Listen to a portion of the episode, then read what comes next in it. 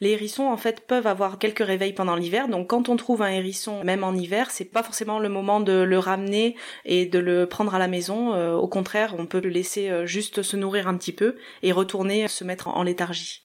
Il a un cycle comme ça euh, qui nécessite en fait qu'il ait des réveils réguliers dans l'hiver. Donc en fait, si jamais on le prend et on le déstabilise, en fait, on lui coupe son rythme, ça peut être plus préjudiciable que juste de le laisser retourner dans sa cachette.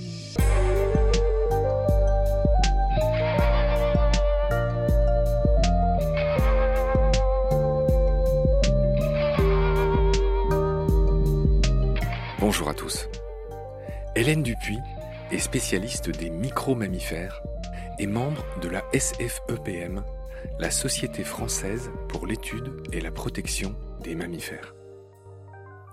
Qui sont ces micro-mammifères? Cette classification diffère selon les spécialistes et selon la limite de poids qu'on se choisit. Mais grosso modo, il s'agit des rongeurs tels que les rats, les souris, les mulots, les campagnols, et de tous ceux que l'on appelait autrefois les insectivores, hérissons, taupes, musaraignes. Les marmottes et les gliridés, la famille des loirs, laireaux et muscardins, en font aussi partie, selon les spécialistes. Une de ces nombreuses conventions est de dire qu'en général, les micromammifères regroupent tous les petits animaux dont la taille est inférieure à celle du rat musqué soit 40 cm sans la queue. Pour d'autres, ce sont tous les animaux dont le poids est inférieur à 250 grammes, c'est-à-dire même pas le poids d'un rat qui en fait le double facilement. Il existe sur Terre environ 2000 espèces de micro-mammifères, dont les trois quarts sont des rongeurs. Et cela représente presque la moitié de toutes les espèces de mammifères. Sur le territoire français métropolitain, on trouve une petite cinquantaine d'espèces de micro-mammifères, soit une trentaine d'espèces de rongeurs et une quinzaine d'insectivores. Chez ces mini, le plus petit est le pachyure étrusque, le plus petit mammifère du monde, de moins de 2 grammes. Son nom vient de pachy et ouros, qui en grec signifie queue épaisse. Au passage, vous vous souvenez que les éléphants sont des pachydermes, où vous retrouvez ce préfixe grec de pachy qui signifie épais, et vous voyez donc que pachyderme signifie peau épaisse. Chez les micro-mammifères, la grosse mémère de la famille est la marmotte, qui peut frôler les 10 kilos. En gros, les micro-mammifères sont toutes ces petites bêtes à faible espérance de vie, autour de deux ans en général, et qui ont un taux de reproduction très élevé. Ils constituent donc des proies de prédilection les plus abondantes, les plus courantes, pour de très nombreux prédateurs, du renard au rapace. On dit souvent qu'un renard consomme 1000 rongeurs par an. Ils sont donc vitaux pour l'équilibre écologique de tous les milieux. Chacune de ces espèces a une biologie bien différente. Les musaraignes se nourrissent par exemple d'invertébrés, tandis que les campagnols, les muridés, c'est-à-dire les mulots, les rats et les souris, et les gliridés, les loirs, les laireaux, les muscardins, se nourrissent eux de graines et de végétaux. Certaines espèces creusent des terriers, d'autres construisent des nids, et là je pense au rat des moissons, un autre poids plume de la famille des rats, qui pèse 6 grammes à tout casser et qui se construit d'élégants nids tout ronds dans les champs de blé. L'observation des micro-mammifères est difficile en raison de leur mœurs discrètes et nocturnes ou crépusculaires le plus souvent. Ils sont minuscules et vivent la plupart du temps cachés sous terre, dans des galeries. Il est plus facile de repérer leurs traces, leurs crottes, mais aussi leurs os dans les pelotes de réjection des rapaces. D'autres techniques sont parfois utilisées comme la pose de pièges non vulnérants, c'est-à-dire qui ne les tuent pas, ou la recherche de restes de repas. Par exemple, la façon dont le muscardin ouvre ses noisettes faisant un trou parfait est bien connue des experts. Dans ce premier épisode, nous allons parler du hérisson un animal sympathique qui est le logo de beaucoup d'associations, notamment de France Nature Environnement, la grande fédé d'associations de protection de la nature, qui réunit une cinquantaine d'assauts territoriales et nationales, et dont la baleine voudrait saluer ici le travail. Tout comme nous voudrions aussi souligner le beau travail de la SFEPM, l'association de notre invitée Hélène, dont le logo est un mustélidé non identifié, je dirais que c'est une fouine ou une martre. Mais merci aux amis de la SFEPM de nous éclairer par message sur ce qu'est exactement ce logo. Micro-mammifères, chapitre 1. C'est parti. Salut Hélène. Salut Marc. Je suis ravi de te parler. C'est à nouveau un entretien qui se fera par Zoom car tu es actuellement dans les Hautes-Pyrénées, dans un petit village qui s'appelle Montgaillard. Est-ce que c'est bien ça? C'est bien ça. Tu exerces la profession de naturaliste? Oui. En quoi consiste ce que tu fais en gros? Alors actuellement, je mène en fait des études beaucoup avec euh, des parcs ou des réserves ou des collectivités, très axées sur les mammifères. Donc je fais des expertises euh, sur les mammifères pour la protection ou de la sensibilisation aussi. D'accord, expertise, ça veut dire quoi En gros, tu dis voilà, dans tel endroit, il y a telle et telle espèce. Euh, oui, je vais faire des inventaires. Comment on fait un inventaire en quelques phrases? Alors ça dépend des espèces qu'on cible, mais pour les petits mammifères qui vont nous intéresser là, ça peut se faire de différentes manières, par la capture, donc ça c'est invasif, et sinon il y a plein de moyens détournés non invasifs, par l'étude des pelotes de réjection par exemple, ou alors par la recherche des indices de présence. Il y a certaines espèces dont on va parler qui euh, laissent des indices de présence et donc on les recherche sur le terrain. Donne un exemple d'indice de présence.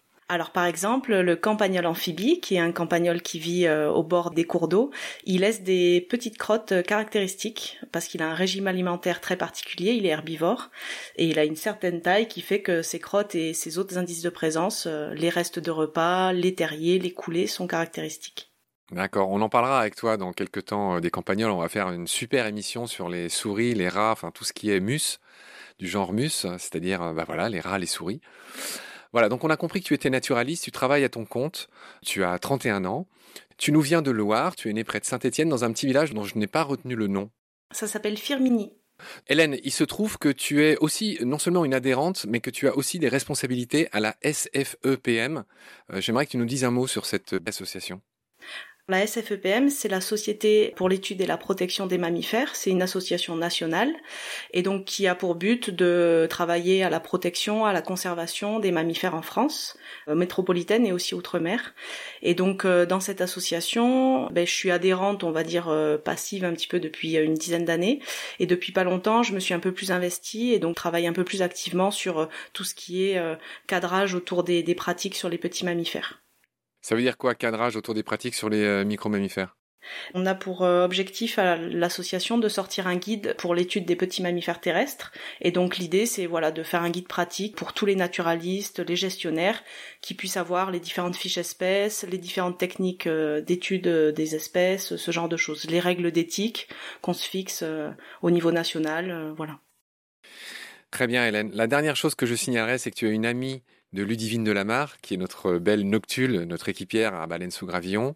C'est grâce à elle qu'on se connaît. Elle m'a dit que tu mhm. étais une spécialiste des micro-mammifères. Donc je pense que toi et moi, on peut lui faire un gros bisou. Oui, ah bah oui, c'est un gros bisou à Ludivine. un gros bisou à Ludivine, bien sûr, qui est spécialiste comme toi euh, des chiroptères, des chauves-souris. Ouais. Et toi, tu es euh, aussi spécialiste des micro-mammifères.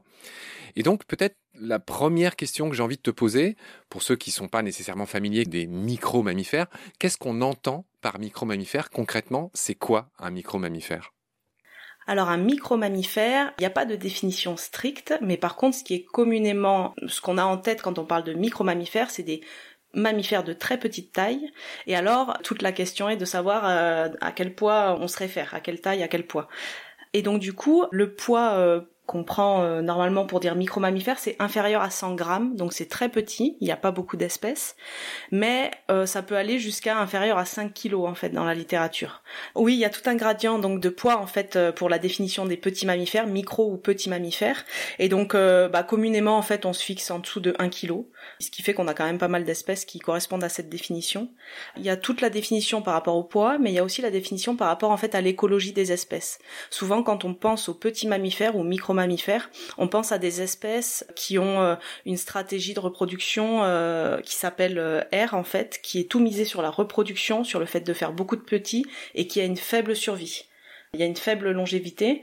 À l'inverse, d'autres animaux, comme par exemple les chauves-souris, on pourrait les mettre dans les petits mammifères, mais écologiquement, elles n'ont pas du tout la même stratégie. Elles ont elles misent plutôt sur une faible reproduction. Elles se reproduisent très peu et très lentement, mais par contre, elles peuvent vivre 40 ans. C'est ça. Contre deux ans pour une souris. Voilà. Alors que les chauves-souris sont aussi des petits mammifères en termes de taille. Mais voilà, donc il y a la définition un petit peu qui est strictement liée au poids et à la taille, et puis la définition plutôt sur l'écologie des espèces. Ouais, merci, tu as très bien résumé ça. Est-ce que du coup, tu pourrais juste dire un mot sur les autres catégories de mammifères? Est-ce qu'on parle par exemple de macro-mammifères? Euh, Enfin, tu vois, quelles sont les autres catégories euh, Un peu comme en boxe, tu as les poids plumes, puis j'imagine que tu as les poids lourds? C'est vrai que dans la communauté naturaliste, on parle pas souvent des macro-mammifères, mais on pourrait se dire que ça comporte toutes les autres espèces de poids supérieurs. On classe euh, les espèces par famille ou par grands groupes. Donc on parle des petits mammifères, des chiroptères pour les chauves-souris, des carnivores. Donc dans carnivores, on met les petits carnivores, les grands carnivores, et ensuite les lagomorphes, les artiodactyles. C'est vrai qu'on parle pas trop de macro-mammifères euh, et euh, à l'inverse de micro-mammifères qu'on emploie couramment. Parce que c'est tellement diversifié ce groupe que dans macro-mammifères, en fait, il y en aurait plein. Ça perd un peu de son sens, on va dire. Ouais, d'accord. On comprend que c'est justifié pour les euh, micro-mammifères. On a bien compris ça. Très bien, Hélène. Après toutes ces précisions euh, basiques, je te propose qu'on aborde notre client du jour. Et notre mhm. client du jour, ça sera le hérisson, qui est tellement mignon, qui est tellement connu que tout le monde adore, dont les populations sont pas spécialement à la fête, euh, bah, malheureusement partout. Hein. le hérisson, il, il morfle beaucoup. Et on va commencer par le décrire euh, biologiquement. Est-ce que tu peux déjà me dire à quelle famille appartient le hérisson et quel est son petit nom scientifique? Il y en a plusieurs espèces, mais on va parler de celui qu'on trouve chez nous. Oui, alors euh, celui qu'on trouve chez nous, c'est le en France métropolitaine, c'est le hérisson d'Europe, qui a le nom scientifique de Erinaceus europaeus. Il fait partie de la famille des Erinacéomorphes. Ok Hélène, donc tu as dit que le hérisson faisait partie de la famille des Erinaceidae. Hérissus en latin c'est le piquant, donc euh, voilà cet animal est appelé euh, en fonction de son piquant. Ça c'est vu. Il y a différentes espèces de hérissons dans le monde qui ressemblent beaucoup aux nôtres, euh, notamment le hérisson oriental qui s'appelle Erinaceus concolor qu'on trouve en Turquie on va dire. Il y en a un autre Roumanitus qu'on trouve à l'est qui est donc une autre espèce. Il y a, comment dire, des cousins du hérisson qu'on trouve à Madagascar, mais qui commencent à plus trop ressembler et qui sont plus trop apparentés euh, génétiquement. On va pas trop rentrer dans ces détails. Juste pour dire que tout ce qui a des piquants n'est pas forcément un, hérisson. Hein. Il y a aussi les porcs épiques qui font partie des istricidés. C'est rigolo comme nom, istricidés. Les istricidés, c'est ceux d'Asie et d'Afrique, et les érétisontidés sont les porcs épiques qu'on trouve en Amérique du Nord, aux États-Unis. Voilà, il y a aussi d'autres animaux à piquant, ils en ont moins, qu'on appelle les tenrecs à Madagascar. Et il y a aussi d'autres animaux à piquant qu'on appelle les échidnés en Australie, qui sont des monotrèmes. Je ne sais pas si tu as entendu parler des monotrèmes. Ce sont des animaux qui ont un trou pour faire à peu près tout, se reproduire, euh, un peu comme le cloaque des oiseaux. Et c'est ça les monotrèmes euh, dont fait aussi partie le fameux ornithorynque. Bref, tout ça pour dire que tout ce qui a des piquants n'est pas un hérisson, on vient de le voir. Bah, avec toi, on va commencer par le décrire.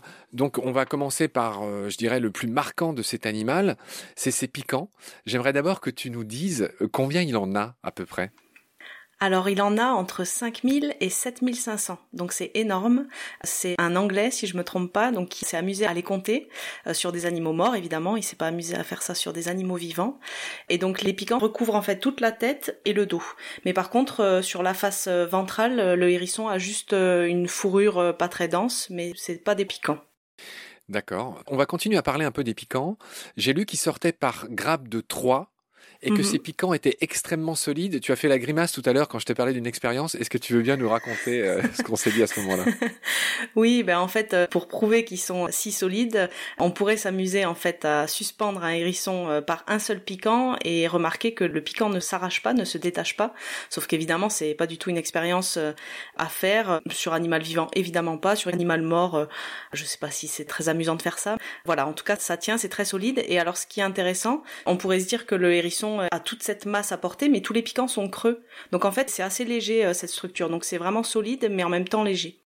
Une protection donc euh, très légère. Alors on voit tout de suite les avantages, mais il y a aussi des inconvénients. Hein. C'est-à-dire que là où il y a des piquants, il a très peu de fourrure, et donc le hérisson est très sensible au grand froid. Oui, alors c'est une espèce qui euh, hiberne en fait l'hiver, donc elle a besoin de se protéger euh, du froid. Elle a cette technique euh, de se rouler en boule aussi pour maintenir éventuellement la chaleur sur les parties qui sont plus pauvres en fourrure. Mais c'est vrai que ça la rend assez sensible, bah, que ce soit pour la prédation, pour la chaleur, pour pas mal de choses sur les parties qui sont pas couvertes de piquants. Mais d'un autre côté, c'est ça qui lui permet aussi de pouvoir se déplacer plus facilement et, et de pouvoir quand même marcher assez vite quand il faut que l'animal fuit. Oui, je voulais quand même qu'on insiste sur un autre désavantage des piquants, c'est qu'il y a des insectes, notamment des mouches, et j'ai déjà vu ça, qui pondent entre ces piquants, et les larves ben, peuvent dévorer des animaux mal en point, euh, vivants carrément, c'est très cruel. Tu me confirmes que voilà, c'est, il est très sujet à ça, le hérisson. Oui, en fait, le hérisson, c'est euh, un animal qui est souvent très parasité avec des ectoparasites, parce que bon, tous les animaux sont parasités avec des endoparasites à l'intérieur du corps, et aussi des ectoparasites, et les hérissons sont vraiment euh, très parasités par euh, tout ce qui est puces, tiques et autres petits acariens. Et donc, c'est vrai que ça peut sauter aux yeux des fois quand on voit certains animaux qui sont vraiment surparasités. Ça affaiblit certains individus. C'est pour ça d'ailleurs, parfois, quand on trouve des hérissons en pleine journée, ce qui est pas un comportement très normal, à moins que ça soit un animal affamé, ça peut être un individu qui est très affaibli et donc qui est un peu désorienté. Voilà. D'accord. On va continuer à parler des piquants. J'aimerais mhm. que tu me décomposes, qu'on revoie l'action au ralenti d'un hérisson qui se roule en boule. Est-ce que tu peux nous décrire comment ça se passe et qu'on comprenne mieux cette incroyable invention de la nature? Oui, en fait, il a différents stades, on va dire, de protection. Naturellement, en fait, le hérisson, ses piquants, ils sont plutôt à l'horizontale et ils sont pas du tout dressés. Si jamais il sent une menace, il va simplement contracter, en fait, euh, parce que tous les piquants sont insérés dans un muscle, en fait, qui recouvre tout son corps. Et donc, euh, il va d'abord euh, contracter ce muscle, ce qui va faire redresser les piquants. Ça, c'est un premier stade. Si jamais il voit que le danger est encore plus fort, il va faire en sorte que tout ce muscle vienne commencer à recouvrir le haut de la tête et recouvrir un petit peu les flancs un peu plus. Donc c'est un deuxième stade. Le troisième stade, c'est quand il se roule en boule, mais on va dire pas de manière complètement fermée hermétique. Donc il est en boule, mais si on le retourne, on peut voir quand même sa tête et ses pattes. Et puis le dernier stade, vraiment quand euh, il a plus aucune issue, qu'il se sent vraiment acculé, en fait, il vraiment il ferme de manière assez hermétique euh, tout son rouleau de piquant autour de lui. Hélène, on va rester sur cette histoire de ce rouler en boule qui est tellement euh, connue euh, chez le hérisson. Il y a des prédateurs qui sont de grands malins, de grands spécialistes qui arrivent à contourner cet incroyable outil de défense du hérisson. J'aimerais que tu me dises lesquels et comment ils font euh, pour arriver à tuer et à manger des hérissons. Le prédateur qui est vraiment équipé, on va dire, pour pouvoir ouvrir un hérisson qui est même en position vraiment en boule, c'est le blaireau européen. Mélès, Mélès voilà, Mélès Mélès. Il a des grandes griffes en fait euh, au bout de ses pattes et donc il est capable d'insérer ses griffes pour ouvrir le hérisson. Après, c'est pas sa nourriture euh, favorite hein, au blaireau, donc c'est pas non plus euh, une proie qui est régulièrement consommée, on va dire. Après, il y a beaucoup plus de mortalité en fait chez le hérisson, on va dire quand c'est par de la prédation naturelle sur les petits onis. Et donc là, il y a pas mal de sangliers. les sangliers peuvent les prédater, les blaireaux aussi.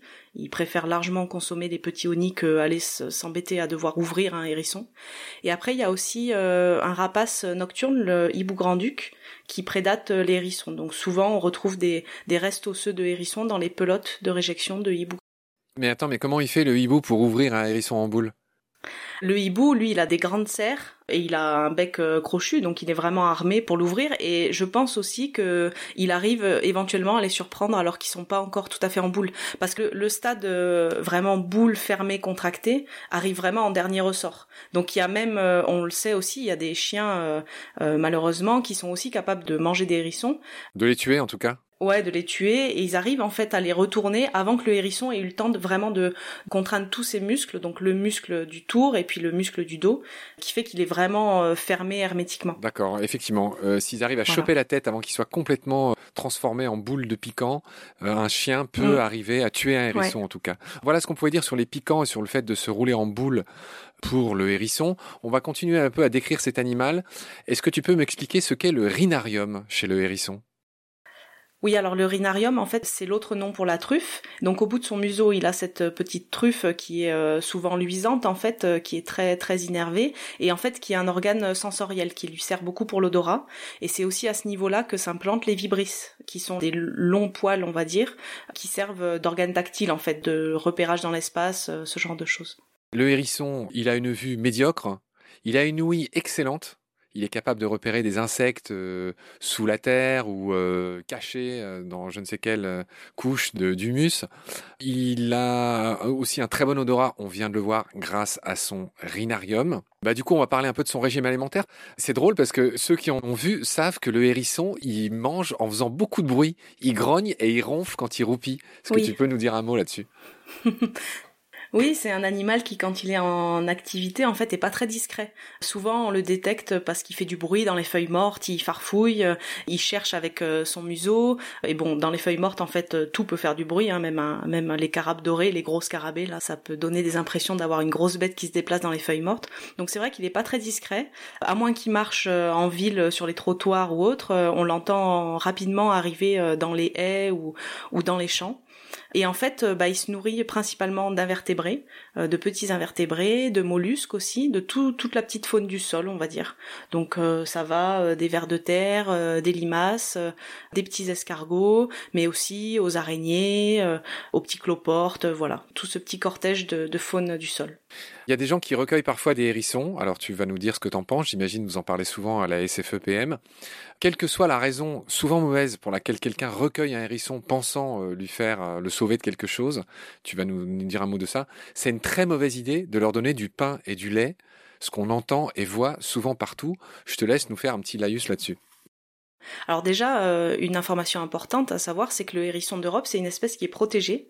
Donc en fait, on n'a pas le droit euh, de le détenir, de le capturer pour l'emmener ailleurs, ce genre de choses.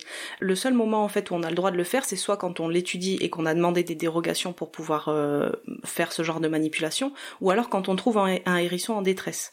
Dans le cas où les gens recueillent un hérisson en détresse, une des premières choses à faire, mais en fait ça vaut pour toute la faune sauvage, c'est vraiment de bien se renseigner auprès de centres de soins sur est-ce qu'il faut leur donner à manger, à boire, oui ou non, et est-ce qu'il faut l'amener plutôt euh, très rapidement euh, au centre de soins. Et alors la nourriture comme le pain et le lait, c'est vraiment pas euh, la nourriture adaptée à cette espèce-là parce que le ils peuvent en mourir. Je pense que c'est toujours mieux d'essayer d'interférer le moins possible avec la faune sauvage. Mais par contre, euh, ça dépend euh, dans quelles conditions. Quand c'est des animaux qui sont en détresse et souvent euh, dus à l'homme, bon bah ça peut valoir le coup quand même de sauver des individus. Mais voilà, en les amenant à des gens qui ont les compétences pour les soigner. Et donc vraiment le lait, le pain à proscrire, c'est vraiment pas des aliments qu'ils trouvent naturellement dans leur environnement. Ça leur provoque des diarrhées qui peuvent être vraiment fatales. Bon alors soyons concrets. Moi je suis, je vais me balader dans la forêt de Fontainebleau. Tu vas faire une tournée dans les Hautes-Pyrénées. On trouve un hérisson un peu mal en point suite, je ne sais pas, il a heurté euh, un pneu de voiture ou je sais pas quoi. On fait quoi? On appelle qui? Alors de suite, on peut se connecter euh, sur internet, alors dès qu'on a l'accès, et on cherche le centre de soins euh, de faune sauvage le plus proche. Et si jamais il n'y a pas un centre de soins localement, parce qu'il n'y en a pas euh, partout malheureusement, on peut appeler justement à la SFEPM, la Société française pour l'étude et la protection des mammifères, ou une association régionale ou départementale de protection de la nature, qui peut se faire le relais de ce genre d'appel et qui mettra les personnes en lien avec les centres de soins. Il y a aussi, souvent dans les régions, en tout cas ici en Occitanie, il y a un réseau en fait qu'on appelle euh, de médiation à la faune sauvage, et il y a donc un téléphone dédié où il y a une personne qui répond, qui prend les appels, pour justement réorienter les gens euh, à l'époque où, euh, où ben, soit on trouve beaucoup d'oisillons tombés du nid, soit des chauves-souris, soit des petits mammifères comme le hérisson. On va enchaîner sur les populations de hérissons, chère Hélène. Il y a une étude britannique qui montre que les populations de hérissons, en tout cas au Royaume-Uni, ont chuté d'un facteur 30 en 50 ans.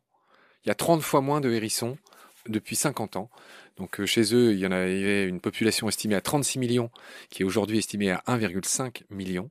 En France, il y a très peu d'études similaires à ma connaissance, je vais peut-être pas assez cherché. J'aimerais que tu nous dises les principales causes de l'extrême raréfaction de cette espèce. Ce qui a été euh, démontré en Angleterre, c'est un petit peu la même chose qui est en train de se passer ici. C'est-à-dire qu'il y a vraiment un déclin des populations qui est constaté dans quasiment tous les départements. Et c'est pour ça qu'il y a plusieurs associations qui se mobilisent justement pour essayer d'enrayer un peu ce déclin. Le hérisson, en fait, il est menacé par euh, une multitude de causes. Il y a la mortalité routière. Il meurt beaucoup par collision routière. En fait, il a ce réflexe quand il se sent en danger de se mettre en boule. Mais voilà, se mettre en boule face à des voitures, ça fonctionne pas. Ou alors, il se retrouve comme beaucoup de mammifères traverse la route ébloui par les phares et complètement désorienté. Donc il y a énormément de hérissons qui meurent sur les routes. Il y a aussi en fait euh, plein de pratiques euh, agriculturales ou même euh, forestières en fait qui sont néfastes aux hérissons, c'est-à-dire que on est dans des systèmes par endroits qui sont devenus très homogènes en termes d'habitat. Donc il y a de la perte de haies, il y a de la perte des fossés, des bandes enherbées et en fait tout ça c'était des milieux qui permettaient aux hérissons de se déplacer parce qu'il a vraiment besoin d'un couvert et de la protection du couvert végétal en fait pour se déplacer. C'est très rare qu'un hérisson pour aller d'un point A à un point B traverse un champ en plein milieu, en général, il va le contourner en prenant euh, le bord du fossé ou de la haie. Le fait de, c'est, c'est, enfin, ça se regroupe sous la disparition de son habitat. En fait, ça fait partie des énormes menaces qui pèsent sur le hérisson.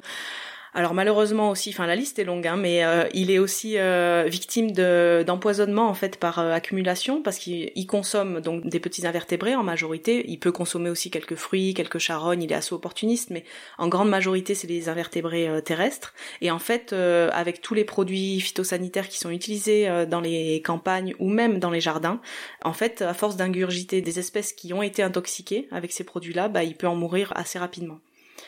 Et puis après, il y a beaucoup de choses qui concernent euh, juste, euh, on pourrait parler pas mal de ce qui concerne juste notre jardin. Hein. Euh, il y a les noyades dans les piscines, il y a le fait d'avoir des pelouses extrêmement tondues, donc qui trouvent aucune cache, le fait qu'ils puissent pas se déplacer des jardins à l'autre, puisque souvent, bah, on met des clôtures surélevées sur des petits murets. Voilà, donc il y a énormément de choses qui conduisent à sa régression en fait. Je voudrais citer deux, trois autres études qui sont extrêmement intéressantes. Il y a d'abord une étude qui montre qu'en France, il y a presque 2 millions de hérissons qui sont tués chaque année, bah, principalement sur la route. Une étude suisse qui a déterminé que les voitures tuent un hérisson tous les 300 mètres. Donc tu prends une route, tous les 300 mètres, euh, bah, voilà, ça, tue un hérisson. Il y a 30% de hérissons en moins dans toutes les zones de Suisse où il y a de la route. Donc j'imagine mmh. que ça peut s'étendre à ce qui se passe ailleurs en France. Voilà, il y a un tiers de hérissons en moins dans toutes les régions bah, où il y a des routes. Et une autre étude que je trouve très intéressante, c'est une étude qui a été menée à Nantes, alors c'était il y a longtemps, en 2009, qui montre que surprenamment, il y a beaucoup plus de hérissons en ville qu'à la campagne aujourd'hui. Il y a des densités de population de 15 à 37 hérissons au kilomètre carré en ville, contre 1 à 4 seulement à la campagne. Comment tu expliques ça? Je pense que ça rejoint un petit peu euh, ce qu'on a dit sur les menaces qui pèsent sur lui, c'est-à-dire que les campagnes sont devenues des milieux pour certains endroits et pour euh, beaucoup d'endroits en fait des zones plutôt défavorables aux hérissons puisqu'il ne retrouve plus du tout le couvert végétal dont il avait besoin et en fait ce couvert végétal il lui sert non seulement de protection pour ses déplacements mais aussi il abrite toutes les espèces qu'il consomme. Et donc finalement c'est une espèce le hérisson qui s'est retrouvé aussi pas mal au bord des villes et carrément jusqu'en ville pour essayer de pallier justement cette disparition de ces habitat et sa nourriture euh, dans les campagnes. Donc je pense que ça a un rôle, euh, enfin ça peut s'expliquer comme ça. D'après ce que j'ai vu, en fait, sur le hérisson, on a vraiment une responsabilité vis-à-vis de cette espèce parce que toutes ces menaces qu'on vient de citer, en fait, il y en a jusqu'à 50 à 60% qui sont d'origine anthropique. Enfin, c'est l'homme, en fait, qui est responsable de pas mal de ces menaces. Donc, on peut le voir dans le sens où c'est catastrophique, l'homme, euh, l'homme est vraiment une menace pour le hérisson, c'est le cas. Mais ça veut aussi dire qu'on peut jouer sur ces 50 et 60% en changeant un peu nos pratiques, nos manières de faire. En tout cas, enrayer le déclin des populations et voir le faire au moins se stabiliser ou réaugmenter. Très bien. Donc tu l'as dit, le hérisson est aujourd'hui protégé par la Convention de Berne, qui a été instituée en 1979. C'est une espèce protégée. C'est aussi l'ami du jardinier. Mhm. C'est vraiment une grande chance d'avoir un hérisson dans son jardin. Il est très friand de limaces. Il en mange beaucoup et d'autres insectes, on va dire, euh, nuisibles. On va finir sur une petite page culturelle. Est-ce que tu étais au courant que les tziganes préparaient un plat qui s'appelle le niglo à base de hérisson? Je m'empresse de dire que c'est un plat extraordinaire et exceptionnel. Ils en font pas tous les quatre matins du niglo, les tziganes. Oui, bah j'ai entendu dire que le niglo c'était le nom euh, tzigane pour euh, désigner le hérisson. Après, euh, qu'il soit beaucoup consommé ou pas, j'en sais rien.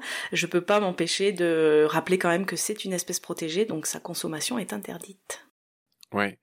Du point de vue des symboles, euh, il y a euh, Sonic euh, qui est la mascotte Sonic the Hedgehog, ce qui est le nom anglais du hérisson, hein, Hedgehog. Le cochon des haies, c'est le nom, c'est son nom anglais, c'est le cochon des haies.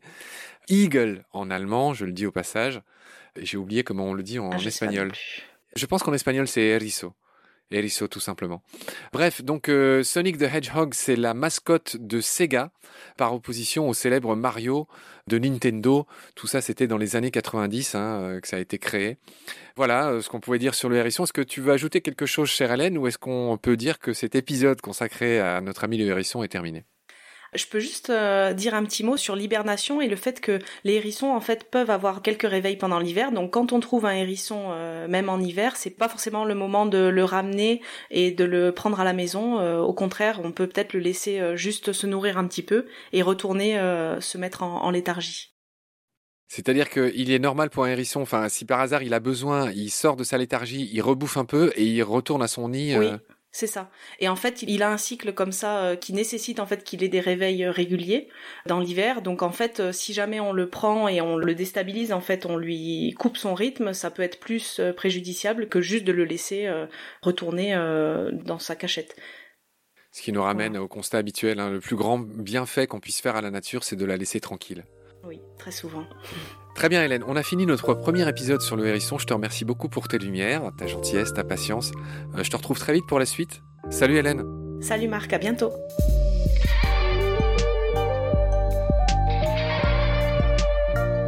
C'est la fin de cet épisode. Merci de l'avoir suivi. Baleine sous gravillon a la chance d'avoir un premier partenaire, Derven, une entreprise de génie écologique qui partage nos valeurs celle du respect du vivant. Mais pour continuer, nous avons aussi besoin de votre soutien, qui consiste à s'abonner, à partager le lien de nos podcasts et ou à faire un don sur Helloasso. Grand merci par avance. Je remercie tous mes équipiers pour leur aide précieuse et je vous retrouve bientôt pour de nouveaux épisodes. D'ici là, prenez soin de vous et de ce qu'il y a autour de vous. Merci, à bientôt.